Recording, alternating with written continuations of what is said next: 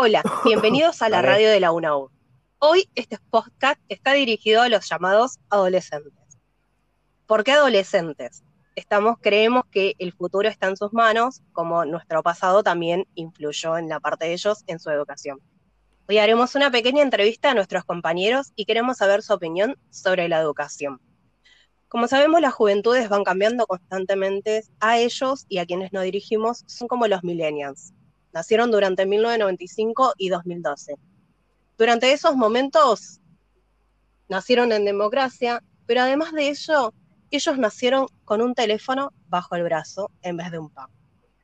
Ok, ahora mi compañera va a empezar a hablar, a hacerles un par de preguntas, a ver cómo es su perspectiva sobre la educación. Fer, Sí, ¿cómo están? Eh, Julián, ¿cómo crees que se siente el joven en- de entre 18 y 25 años en la sociedad, escuela o universidad? ¿Qué cambiarían? Hola Fer, hola Naya.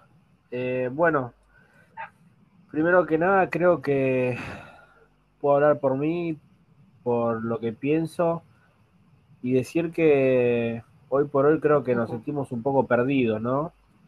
Hay mucho discurso por todos lados eh, y hoy en día por ahí los jóvenes nos sentimos un poco desorientados, no sabemos qué elegir o qué es la verdad, qué no, después de todo lo que nos dicen, ¿no? Nos- como que nos llenan de mucha información.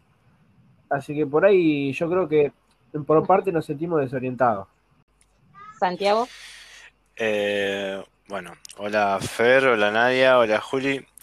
Yo creo que el joven entre 18 y 25 años en la sociedad, escuela o universidad, se siente también, como dijo Julián, bastante perdido. Recibir tanta información es como que no sabes cuál es la correcta, cuál es la forma de pensar correcta, o si hay varias formas de pensar, eh, como que no no te dejan pensar por vos mismo. Como que todas las personas que veo que son grandes, ya sean mis viejos o gente conocida, te imponen su pensamiento y como que, claro, como sos pibe, piensan que no sabes pensar por vos mismo, entonces te van diciendo, diciendo, diciendo, y terminás eh, mareándote con tanta información y al final no, no sabes qué decir, pero qué sé yo, creo que es es una generación así como muy expuesta a todo y te llega información de todos lados y bueno, hay que hacer lo mejor para rescatar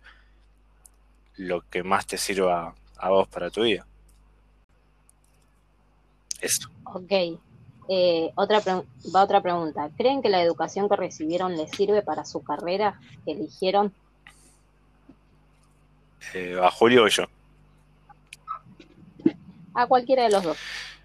Eh, bueno, yo pienso que la educación que recibí, en mi caso, no me sirve casi para nada, en realidad, para la carrera que elegí.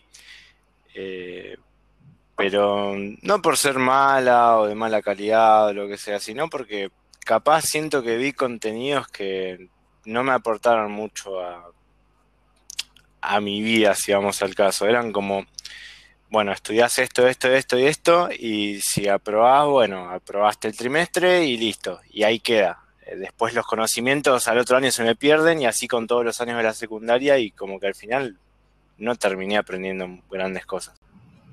Y yo tuve la verdad que una experiencia un poco rara.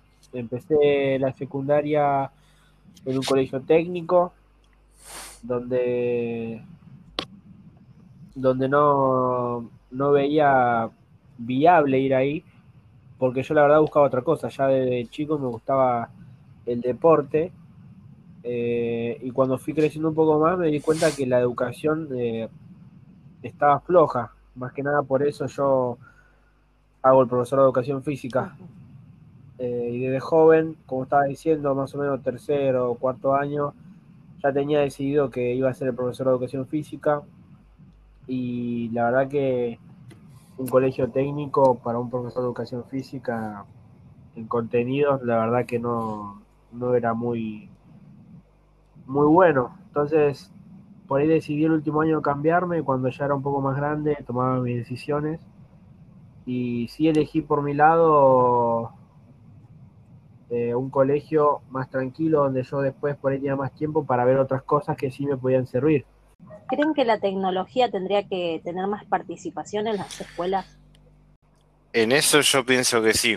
Pienso que ya la educación es como que se fue quedando medio obsoleta, la forma en la que nos educan, digamos, y podrían utilizar nuevas herramientas para hacer más dinámica la clase y que no sea tan, tan básica y sencilla, que aporte realmente cosas.